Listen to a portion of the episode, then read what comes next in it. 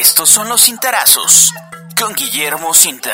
¿Qué tal amigos? ¿Cómo les va en este inicio de semana? Hoy es lunes 13 de febrero del año 2023 y estos son los cintarazos correspondientes a este día que he titulado Candidatos Perfiles. El domingo 2 de junio del año 2024, es decir, el próximo año, a mediados, se llevará a cabo en nuestro país la madre de todas las elecciones. ¿Por qué denominamos así a esos comicios? Porque en una sola jornada se elegirá autoridades municipales en 1.784 ayuntamientos de 29 estados lo cual se traduce también en 1.929 sindicaturas municipales y 14.138 regidurías, cada una con candidaturas propietarias y suplentes, hasta ser un total de 35.702 personas registradas. Debemos sumar la jornada en Ciudad de México, donde se votará por titulares de 16 alcaldías con 240 concejales, es decir, 512 personas candidatas entre propietarios y suplentes. El mismo 2 de junio del año próximo de 2024 se elegirá a quienes renovarán 30 congresos locales, incluido el de Morelos, lo que involucrará a 2.160 personas candidatas entre propietarios y suplentes. También se realizará la renovación de nueve gubernaturas en los siguientes estados.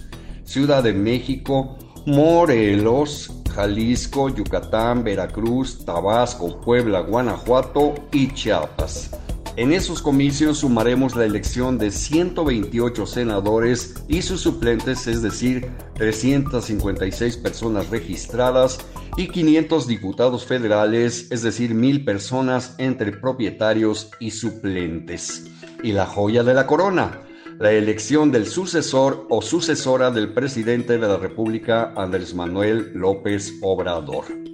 Todos estos datos, señoras y señores, eh, referentes a la cantidad de candidaturas, multiplicados por partidos, alianzas y candidatos independientes, considerando además la paridad de género, nos llevan a confirmar que la del 2 de junio de 2024 será la madre de todas las elecciones.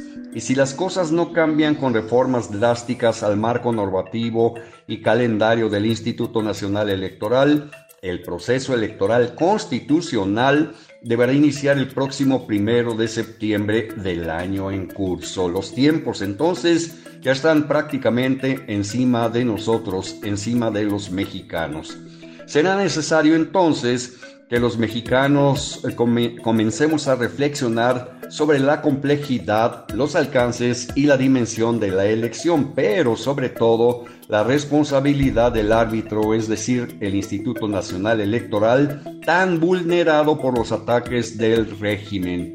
Hoy más que nunca nuestra incipiente democracia enfrenta graves peligros. México no volverá a ser igual a partir de las elecciones de 2024.